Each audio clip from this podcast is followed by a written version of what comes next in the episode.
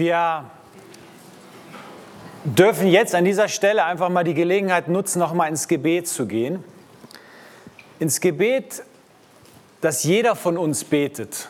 Nicht nur einer von hier vorne, sondern jeder von uns betet ganz intensiv für die zwei Kinder, denen es jetzt nicht gut geht aus unserer Gemeinde. Denn die Bibel sagt, wenn es einem Mitglied schlecht geht oder wenn ein Mitglied leidet, so leiden alle anderen mit. Und irgendwo betrifft uns das selbst, wenn wir wissen, das eine Kind, da können die, die Entzündungswerte nicht gesenkt werden, das Fieber geht nicht runter und bei dem anderen Kind wurde etwas entdeckt, was da nicht hingehört. Wir wollen beten, dass Gottes Kraft wirklich durchbricht und eingreift und nicht nur heilt, sondern auch die Eltern tröstet und wirklich viel Kraft gibt. Und betet auch dafür im Herzen, dass Gott euch beschenkt heute, dass ihr einen Moment habt, wo ihr sagt, Gott, rede du zu mir, nur du und ich. Ich brauche dein Wort für mein Leben. Lass uns die Augen schließen und beten und ich schließe dann von hier vorne ab. Und von zu Hause betet auch.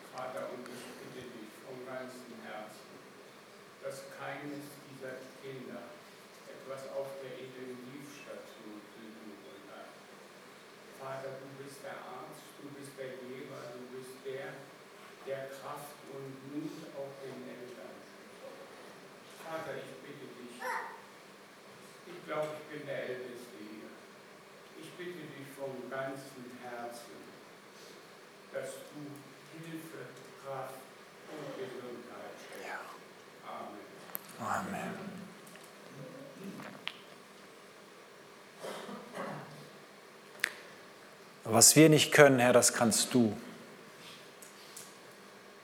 Wo unsere Macht am Ende ist, da beginnt dein Territorium.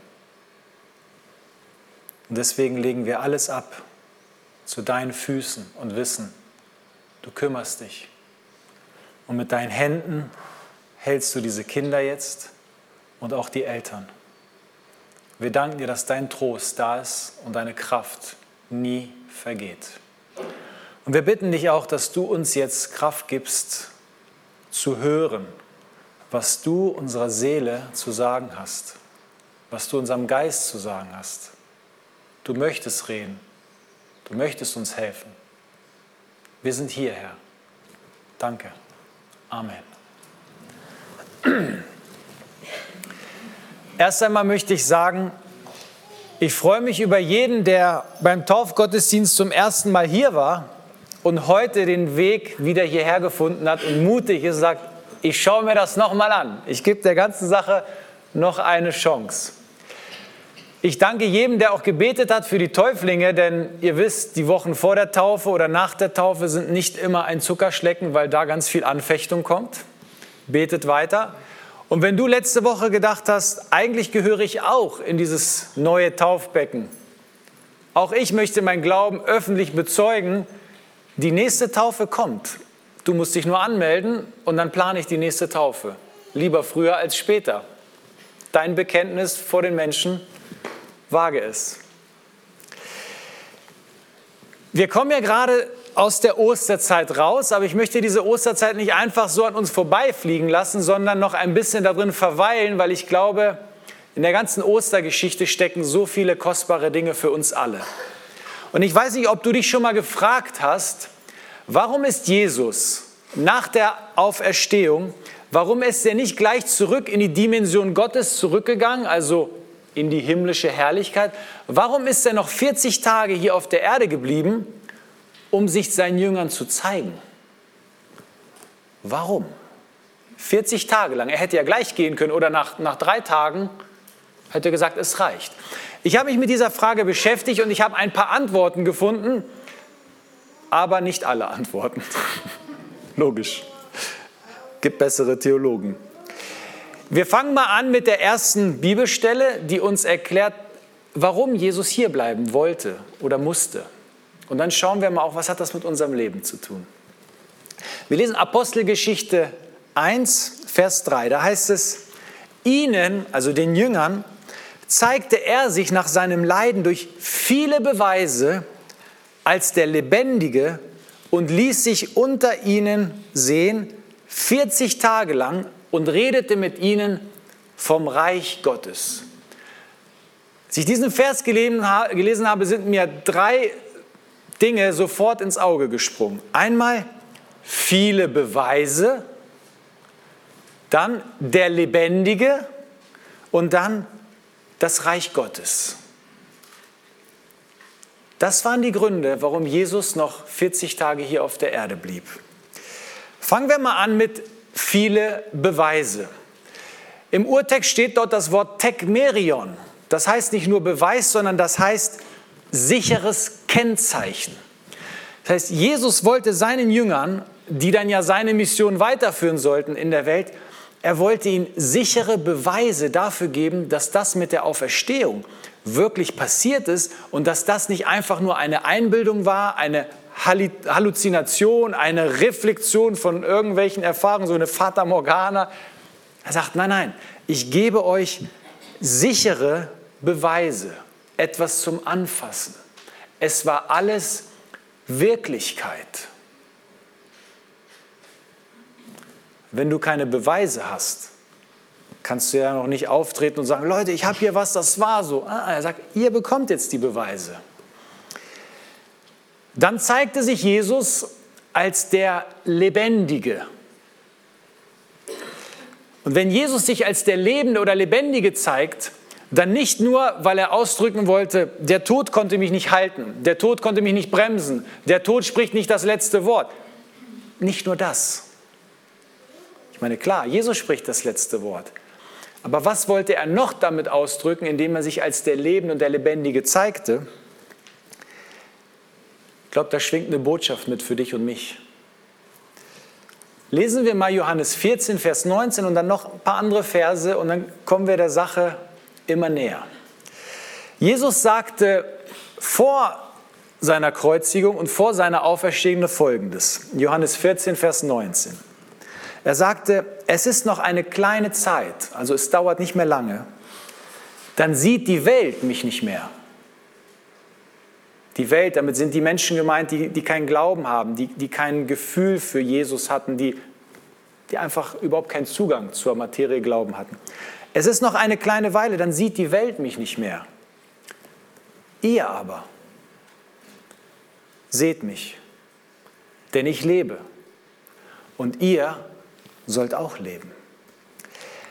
Der Welt werde ich mich nicht mehr zeigen, nur euch, meinen Jüngern, meinen Freunden. Ich werde mich euch zeigen, weil ich den Weg zu euch finde. Ich möchte mich euch offenbaren. Und warum? Warum wollte er seinen Jüngern besondere Aufmerksamkeit schenken? Was war der wirkliche Grund?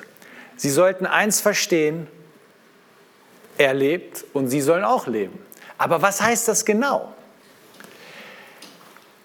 Ein weiterer Vers dazu, Johannes 10, Vers 10. Da sagt Jesus folgendes: Der Dieb kommt nur, um zu stehlen, zu schlachten und umzubringen. Ich aber bringe Leben und dies im Überfluss. In welchem Kontext sprach? Jesus sprach hier im Kontext eines Hirten in Zusammenleben mit seinen Schafen und wie sehr der Hirte seine Schafe liebt.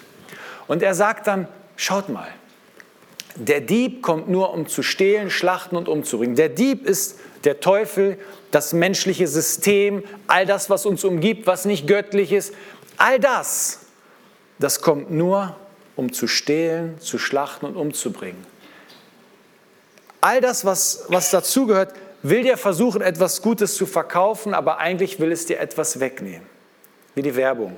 Sie sagen dir, das tut dir gut, das ist so wichtig, das brauchst du, aber eigentlich wollen sie nur dein Geld. Der Dieb will nur Vernichtung. Der Dieb will nur kaputt machen. Das ist das Leben oft um uns herum. Wobei ich nicht sagen will, dass alles schlecht ist. Ich bin kein Schwarzmaler hier. Aber so fühlt sich das Leben oft an. Und dann sagt Jesus, ich aber bin nicht so. Das Leben oder das Leben um euch herum möchte euch das Leben rauben. Ich nicht. Ich möchte etwas hinzufügen. Ich möchte euch füllen. Ich möchte euch etwas geben. Er sagt, und ich bringe dieses Leben aber im Überfluss, in, in, mit volle Genüge, also so, dass das reichlich da ist für alle. Was heißt denn das? Das hört sich so theoretisch so, so schön an, so geistlich. Aber das heißt ja nichts anderes als, dass Jesus uns hilft, nicht nur zu überleben, nicht nur zu existieren, sondern wirklich lebendig zu sein und Teil zu haben, prägend zu sein, das alles wirklich wahrzunehmen, auch aus der großen Perspektive Gottes. Leben, nicht nur überleben. Überwinden, nicht nur ein bisschen schaffen. Selbst bei all dem, was auf uns einprasselt, und ganz ehrlich, das Leben ist doch nicht einfach. Das Leben ist kompliziert und schwierig. Und trotzdem sagt Jesus, wenn ihr mich habt und wenn ich mich euch offenbare und wenn ich mich euch zeige als der Lebendige, dann werdet ihr leben können. Egal, was alles schiefgelaufen ist, egal wie viele Niederlagen, egal wie kompliziert, ihr werdet leben. Mit mir. Ohne ihn schwierig, mit ihm gut, einfacher. Und in diesem Kontext von Johannes 10, Vers 10 sagt Jesus auch, ich bin der Hirte. Ich werde euch auf die saftigen Weiden führen. Ihr werdet ein- und ausgehen und Weide finden. Was heißt das denn? Überleg mal, wenn du ein Schaf bist, wenn ich ein Schaf wäre, bin ich manchmal. So. Ja. Wenn du ein Schaf wärst und der Hirte ruft und sagt, komm auf die saftige Weide, du würdest jubeln Manche von euch wissen, dass wir zu Hause ein Pony haben und ein größeres Pferd. Meistens leben die, ja, die haben viel Freiheit bei uns auf dem Bauernhof. Aber es kommt manchmal vor, dass meine Frau dann den Pferden die Möglichkeit gibt, auf die saftige Weide zu gehen. Wisst ihr, was die Reaktion der Pferde ist? Sobald meine Frau nur andeutet, dass sie den Zaun aufmacht, und dann den anderen. Dann stehen die schon und scharren mit den Hufen. Die sehen nämlich schon, wo es grün ist. Und dann laufen sie los, dann treten sie aus, dann springen sie und sie suchen sich das fetteste Stück Weide. Die sind clever. Sie lieben meine Frau dafür. Hoffe ich zumindest. Jesus führt dich auf saftige Weiden. Dort, wo das Leben blüht, dort, wo es gut ist, dort, wo es gesund ist, dort, wo du leben kannst. Er lässt dich nicht auf diesem Stück Paddock weiter rumtrampeln, wo alles abgegrast ist. Das ist nicht Gott. Und ihr werdet ein- und ausgehen, sagt er bei mir.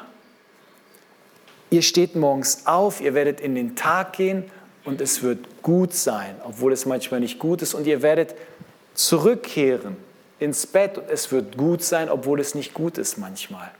Ihr seid getragen. Ich bin der gute Hirte, sagt Jesus und durch mich werdet ihr leben. Von morgens bis abends.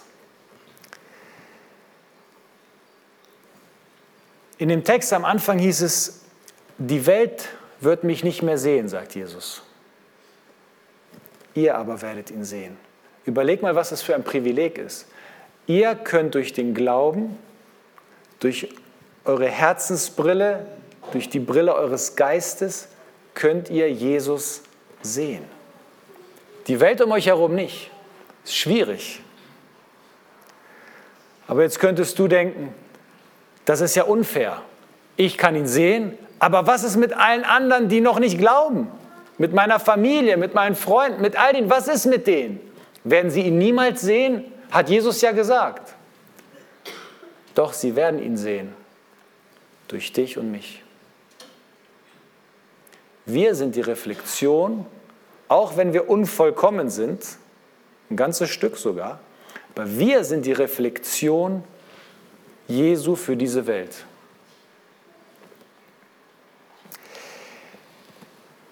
Und wie könnten wir eine bessere Reflexion sein für Jesus, wenn wir lebendig sind? Dann ist es doch ein Zeugnis. Das ist doch die größte Werbung. Wenn wir leben, wenn wir ein- und ausgehen und Weide finden, wenn wir etwas ausstrahlen, trotz der Schwierigkeiten, dann werden die Menschen um uns herum fragen, was ist das? Was hast du? Warum lebst du? Warum fühlt es sich bei mir an, als ob ich existiere? Und warum fühlt es sich bei dir an, als ob du lebst? Warum krache ich total ein bei Schwierigkeiten und du fühlst dich getragen?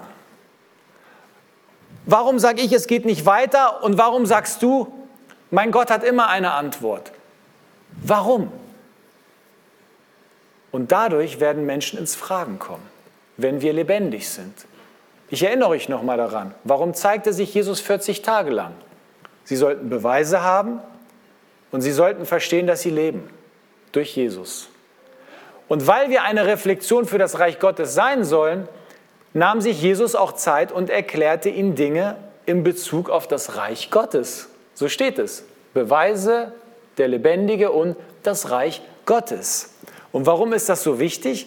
Weil wir so oft uns einnehmen lassen Janine hat es gesagt, ich würde so gern täglich darüber nachdenken und so weiter, aber manchmal, da schluckt uns der Alltag, dass wir den Blick verlieren für das Reich Gottes, für die Dimension Gottes, die unter uns ist und die sich auch ausbreiten möchte durch uns. Die sehen wir dann nicht mehr. Dann denken wir rein irdisch, rein diesseitig. Der Himmel ist immer weiter weg, die Ewigkeit ist immer weiter weg. Jesus sagt, nein, ich will euch helfen, dass ihr diesen Blick nicht verliert. Was ist denn dieses Reich Gottes eigentlich? Übersetzt wird es mit Königsherrschaft Gottes. Das heißt, überall dort, wo der König regiert, ist das Reich Gottes.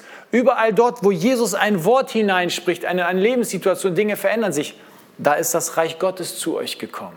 Überall, wo Heilung geschieht, in der Seele, wo Vergebung stattfindet, wo Buße getan wird, all da oder überall dort ist das Reich Gottes unter die Menschen gekommen. Dort, wo du spürst, hier berührt mich Gott gerade, hier segnet er mich oder hier tröstet er mich, da ist das Reich Gottes präsent.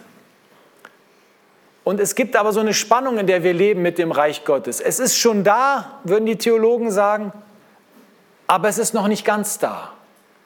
Es hat angefangen, aber es ist noch nicht vollendet. Es arbeitet immer weiter. Es breitet sich immer weiter aus aber die Vollendung kommt erst, wenn das Ende kommt. Aber es ist schon da. Hier und jetzt. Nur manchmal sehen wir es nicht. Und Jesus hilft uns, es zu sehen. Und wenn wir es verstehen, dann können wir doch nur mit mehr, mit mehr Leidenschaft, mit mehr Liebe, mit mehr Freude darüber sprechen. Aber du musst es selbst geschmeckt haben, sonst kannst du es ja niemandem weitergeben. Und jetzt gucken wir mal konkret, wem zeigte sich denn Jesus und was lernten die einzelnen Personen über die Beweise oder was, was gaben ihnen die Beweise, was gab ihnen der Lebendige und was ähm, lernten sie über das Reich Gottes. Und ich finde es ist immer gut, wenn wir uns identifizieren können mit Leuten aus der Bibel, weil dann merken wir, sie sind genauso menschlich wie wir. Ich starte heute mit Maria von Magdala. Und wenn ich die nächsten Male hier vorne stehe, werde ich mir andere Persönlichkeiten raussuchen und dann gucken wir uns sie an. Aber erstmal Maria von Magdala. Da haben wir uns ja schon Ostern mit beschäftigt. Heute soll es um etwas anderes gehen bei ihr. Und ich werde nicht einsteigen in der Begegnung, die sie mit Jesus hatte zuerst, sondern der Begegnung, die sie mit Jesus hatte, ging eine Begegnung voraus. Und die war ganz besonders und die lehrt uns etwas für unseren Alltag. Deswegen habe ich diese, die Gedanken, die ich heute habe, für mich überschrieben mit Lebe nicht in der Vergangenheit. Lebe nicht in der Vergangenheit. Wer neigt dazu, in der Vergangenheit zu leben? Ein paar? Man braucht sich nicht schämen, das ist Wahrheit. Ja? Wir leben manchmal in der Vergangenheit. Wir gucken nur mal, was macht das mit uns und wo liegen die Vorteile, wenn wir vielleicht nicht in der Vergangenheit leben. Als Maria von Magdala mit, mit den anderen Maria und noch anderen Frauen zum Grab gehen wollten, weil sie Jesus die Ehre erweisen wollten, indem sie ihn salben, begegneten ja die Engel. Und die Engel haben zu Maria und den anderen Frauen gesagt, können wir mitlesen, Lukas 24, Vers 5, was sucht ihr den Lebenden bei den Toten? Er ist nicht hier, er ist auferstanden. Was passierte hier und was dürfen wir lernen? Die Engel sagten, hey, Frauen, Maria, ihr sucht Jesus, wie ihr ihn zuletzt gesehen habt. Als er tot war, das war das letzte Bild, was ihr habt, das hat sich festgebrannt, so sucht ihr ihn. Aber so werdet ihr ihm nicht mehr begegnen. Denn euer Meister bleibt nicht stehen. Er verändert sich. Er geht die nächsten Schritte. Er lebt doch schon wieder. So wie er war, werdet ihr ihn nicht mehr sehen. Das ist das eine. Dieses Bild hatte sich festgebrannt.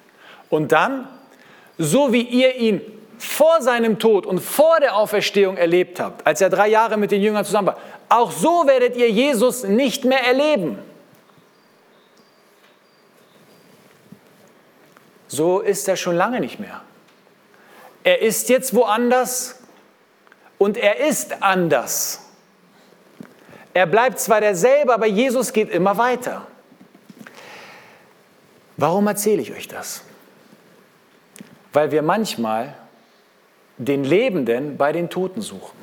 Weil wir eigentlich das Leben haben hier, wir haben eine frische Quelle, neue Möglichkeiten, Erfahrungen mit Jesus zu sammeln. Aber wir wollen lieber aus der Zisterne leben, wo wir die alten Erfahrungen gebunkert haben. Zisterne ist totes Wasser. Die neuen Erfahrungen mit Jesus sind die frische Quelle. Was sucht ihr den Lebenden bei den Toten? Warum wollt ihr die Vergangenheit immer wieder neu erleben? Das funktioniert nicht. Jetzt ein Beispiel. Stell dir mal vor, und ich habe so lange darüber nachgedacht, warum erzähle ich euch das? Warum ist mir das überhaupt wichtig geworden? Dieses Warum sucht ihr den Lebenden bei den Toten? Alle wir alle haben in der Vergangenheit sicherlich auch wirklich schöne und gute Erfahrungen gesammelt. Gehe ich mal von aus. Wirklich gute. Zum Beispiel warst du mal in einer anderen Gemeinde. Dort war es super. Ja, die Gemeinschaft war super mit den Geschwistern. Die Predigten waren feurig und leidenschaftlich. Die Gebetsgemeinschaften intensiv. Die Anbetung und der Lobpreis, ich trenne das, sind zwei verschiedene Dinge für mich. Die Anbetung und der Lobpreis waren genauso, wie dein Herz es gebraucht hat. Ihr wart als Gemeinde sozial unterwegs, missionarisch unterwegs. Ihr habt eure Stadt verändert und all das. Und du hast nur gute Erfahrungen an deine alte Gemeinde. Aber dann musstest du plötzlich den Arbeitgeber wechseln. Oder was auch immer ist passiert und du musstest weg. Das ist nur ein Beispiel jetzt von Gemeinde. Genauso ist es wie, du hast ganz tolle Beziehung gehabt mal und die ist dann, warum auch immer, hat die sich verändert. Ja. Oder du hast, ja, einen tollen Beruf gehabt, was auch immer. Und dann verändern sich Dinge und es waren schöne Erfahrungen. Ich rede nicht von negativen Erfahrungen, wirklich schöne Erfahrungen. Und bleiben wir mal bei diesen Gedanken der Gemeinde. Du hast Gott so intensiv gespürt, damals. Und ich kann verstehen, wenn du gute, super gute Erfahrungen gemacht hast, dass du jetzt denkst, wenn ich Jesus nur so erleben könnte wie damals. Wenn ich das Feuer, was wir damals hatten, wenn ich das in die heutige Zeit transportieren könnte. Wenn ich all das Gute heute noch mal erleben könnte, das wäre doch großartig.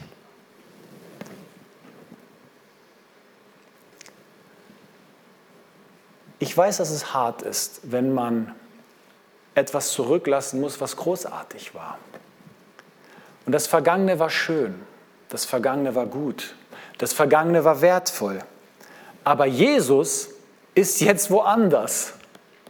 Und Jesus möchte, dass du, wo er dort, wo er ist jetzt, er möchte, dass du ihm dort folgst und liebst und ihn suchst und, und Sehnsucht nach ihm hast, weil er heute woanders ist.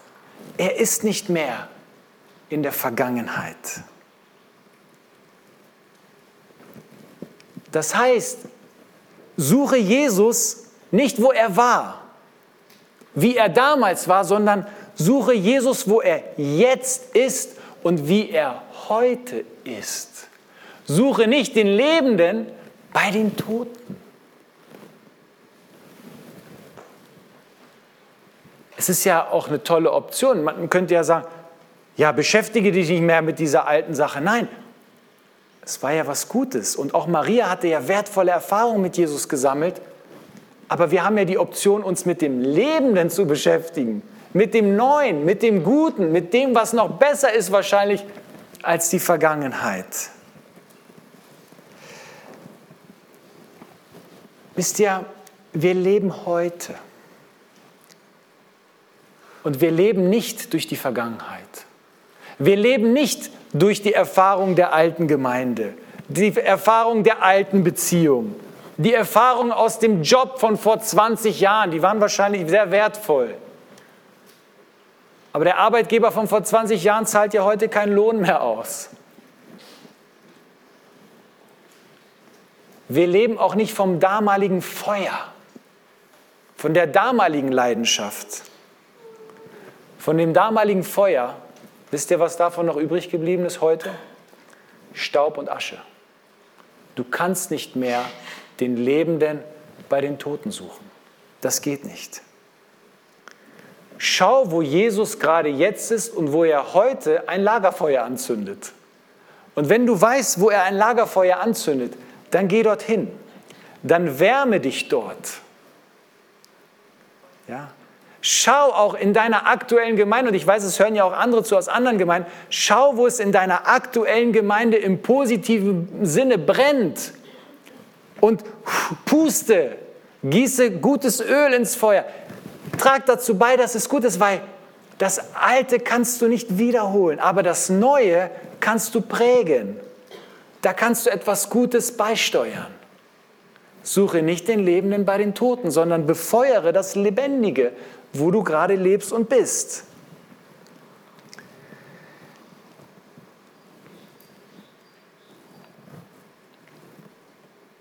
Manchmal weinen wir auch einer alten Beziehung nach. Das war alles so toll. Hm. Werdet ihr heute noch zusammen?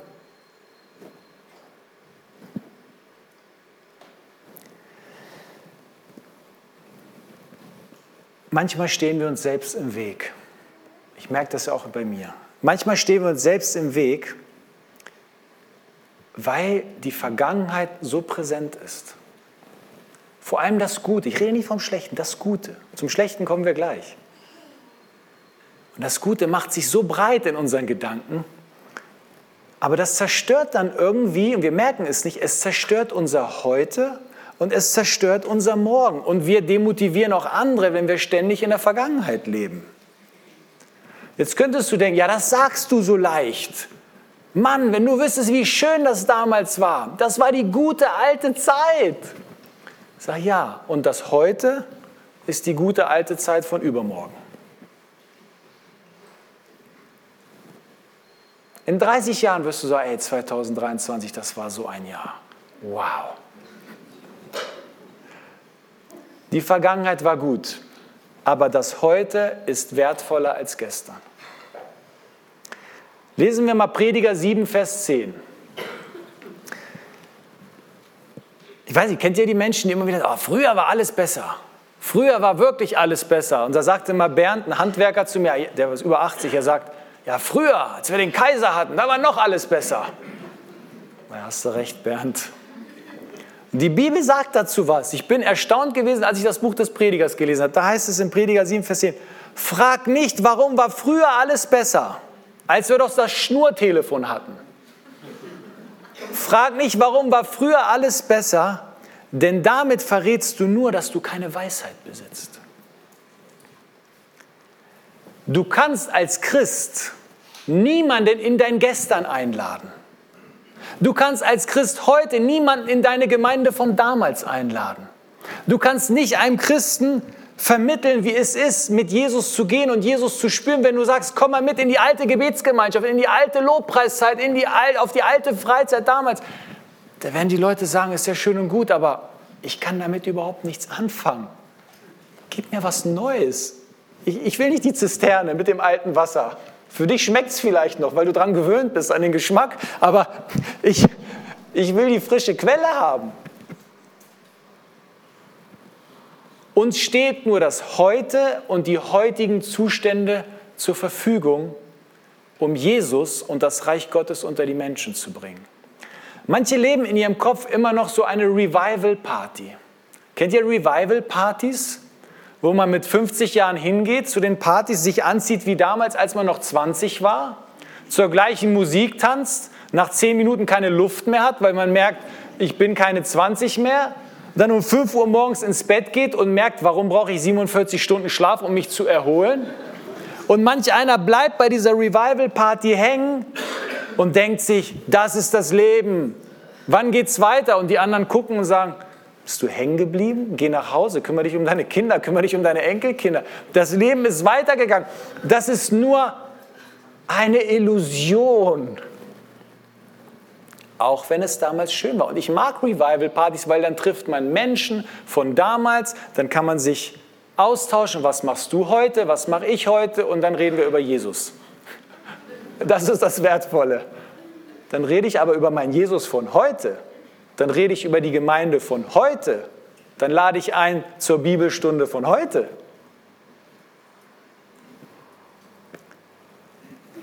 Gott hat sich ausgesucht, dass du jetzt im Hier und Jetzt lebst.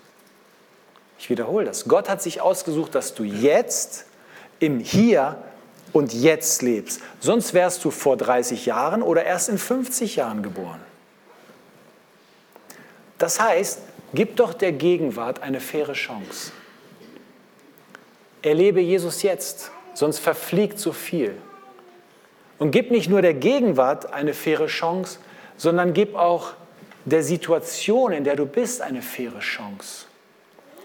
Die Beziehung, in der du jetzt bist, so wie es jetzt ist, gibt dir eine faire Chance. Der Gemeinde, in die Gott dich geführt hat heute, gib dieser Gemeinde eine faire Chance. Gib all dem, was neu ist, wofür man manchmal Angst hat, gib diesen Sachen eine Chance. Suche das Leben. Häng nicht fest bei den Toten.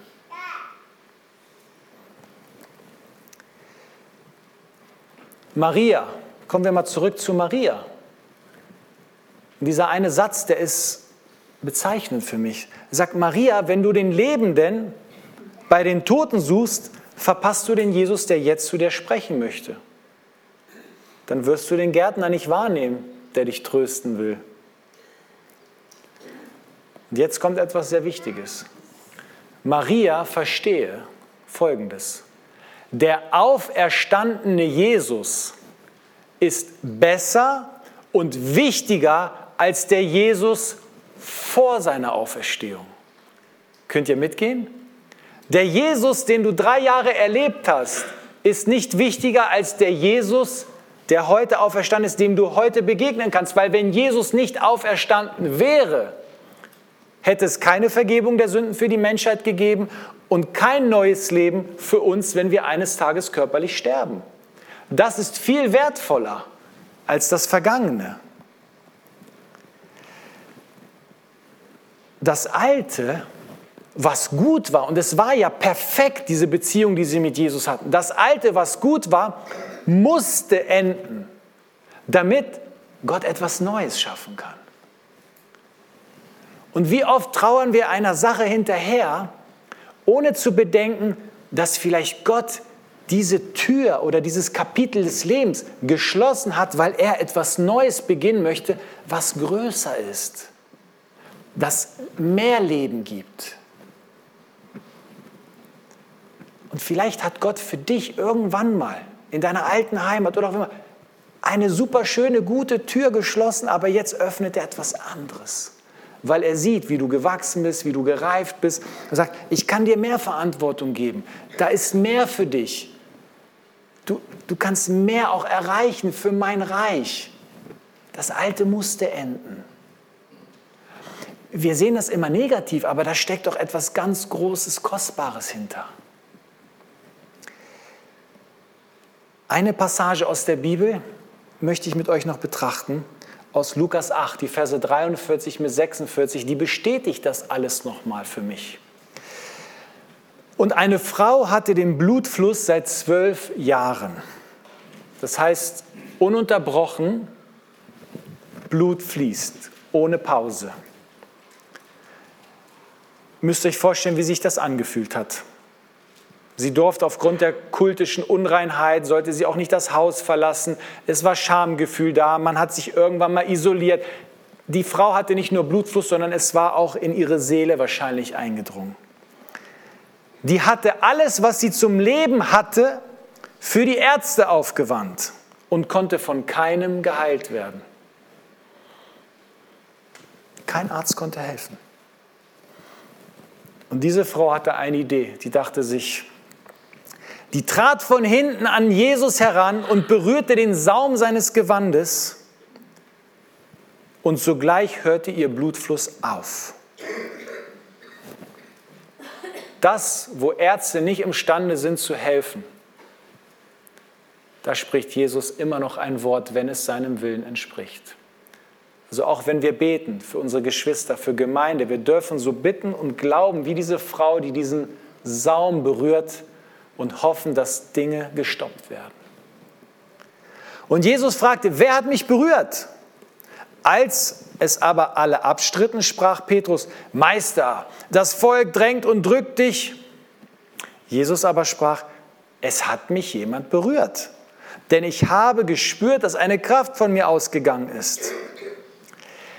Diese Frau mit ihrer größten Sehnsucht gesund zu werden, diese Frau ging nicht an den Ort, wo Jesus mal gewesen war. Die hatte ja von Jesus gehört, die, die hatte sich ja erkundigt. Wo hat Jesus gewirkt? Hat der Kranke geheilt? Wäre sie an einen Ort gegangen, wo Jesus mal gehandelt hatte, hätte sie dort nur den Staub wiedergefunden, den Jesus und seine Jünger aufgewirbelt hätten. Vielleicht wären dort auch die Verbände, hätte sie gefunden, wo Leute geheilt wurden, die alten Krücken hätte sie gefunden. All das. Aber nicht Jesus selbst. Sie dachte sich, was soll ich mit dem Staub und der Asche? Was mache ich? Ich gehe dorthin, wo Jesus jetzt ist. Auch wenn es kompliziert wird, auch wenn es eine Überwindung ist, auch wenn ich mich durch die Menge quetschen muss, aber ich gehe hin, wo er jetzt ist und ich berühre ihn jetzt. Und was erlebte sie? Sie erlebte Heilung im Hier und Jetzt. Die alte Gemeinde war super, aber du gehst zur Bibelstunde hier und jetzt. Du gehst zum Hauskreis hier und jetzt. Du erlebst Gott im Hier und Jetzt. Weil das Hier und Jetzt bedeutet Jesus aus Fleisch und Blut, nicht nur der Staub und die Asche von Jesus.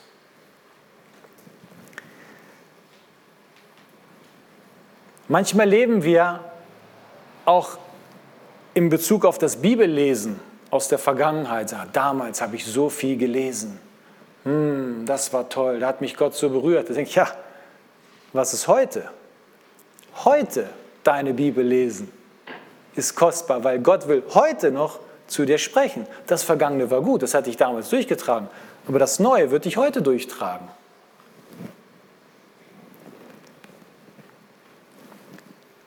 Eine Sache, die auch wichtig ist im Zusammenhang, wir sollten nicht sein wie die Israeliten damals in Bezug auf die Vergangenheit. Man kann auch anfangen, eine schlechte Vergangenheit zu glorifizieren, zu verherrlichen. Vorher sprach ich nur von guten Dingen. Aber manchmal haben wir auch Schlechtes erlebt in der Vergangenheit. Aber heute, 30 Jahre später, war alles irgendwie schön und super. Wie bei den Israeliten. Sie waren in Ägypten, sie waren über 400 Jahre Sklaven, sie schrien zu Gott, hol uns hier raus, wir halten es nicht mehr aus, das ist das Schlimmste, was wir erleben. Dann holt Gott sie raus Und kaum gibt es irgendwelche Hindernisse und Probleme, sagen sie, damals in Ägypten, die Fleischtöpfe, die Grillpartys, es war alles so wunderbar, wo ich mich frage, wie viele Fleischtöpfe habt ihr wirklich in Ägypten gegessen, als ihr Sklaven wart und wahrscheinlich gekämpft habt?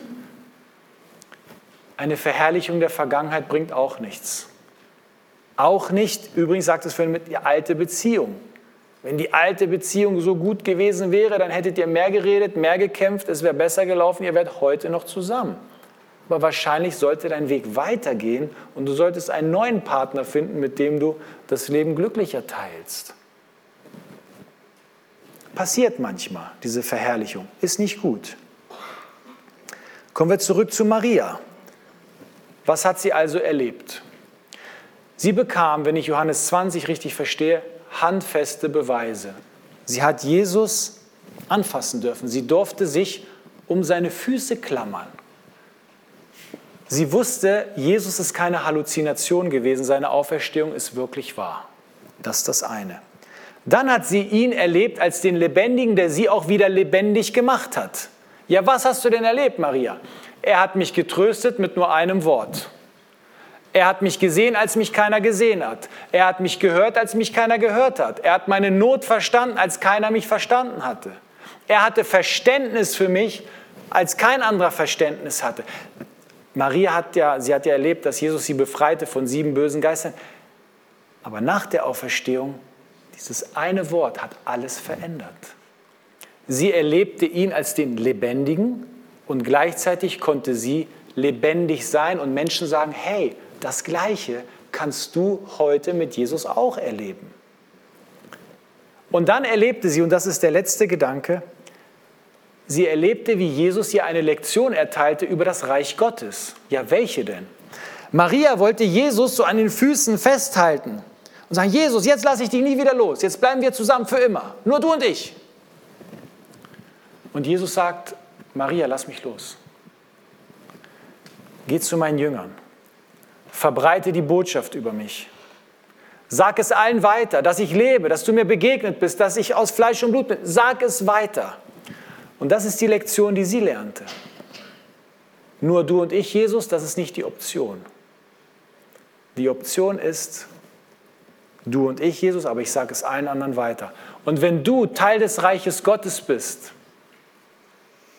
sag es allen anderen weiter. Alles das, wo du handfeste Beweise für dich hast, dass Jesus lebt. All die Momente, wo er dich lebendig gemacht hat, teile das. Sag es weiter, aber auf deine Art. Du musst es nicht auf meine Art tun. Gott hat dich als Original in diese Welt gestellt, du sollst nicht als Kopie sterben. Du bist ein Original. Und so wie du bist, auf deine Art, Kuchen backend, in der Technik sitzend oder Kaffee kochend oder redend, verbreite das Reich Gottes auf deine Art und Weise. Amen.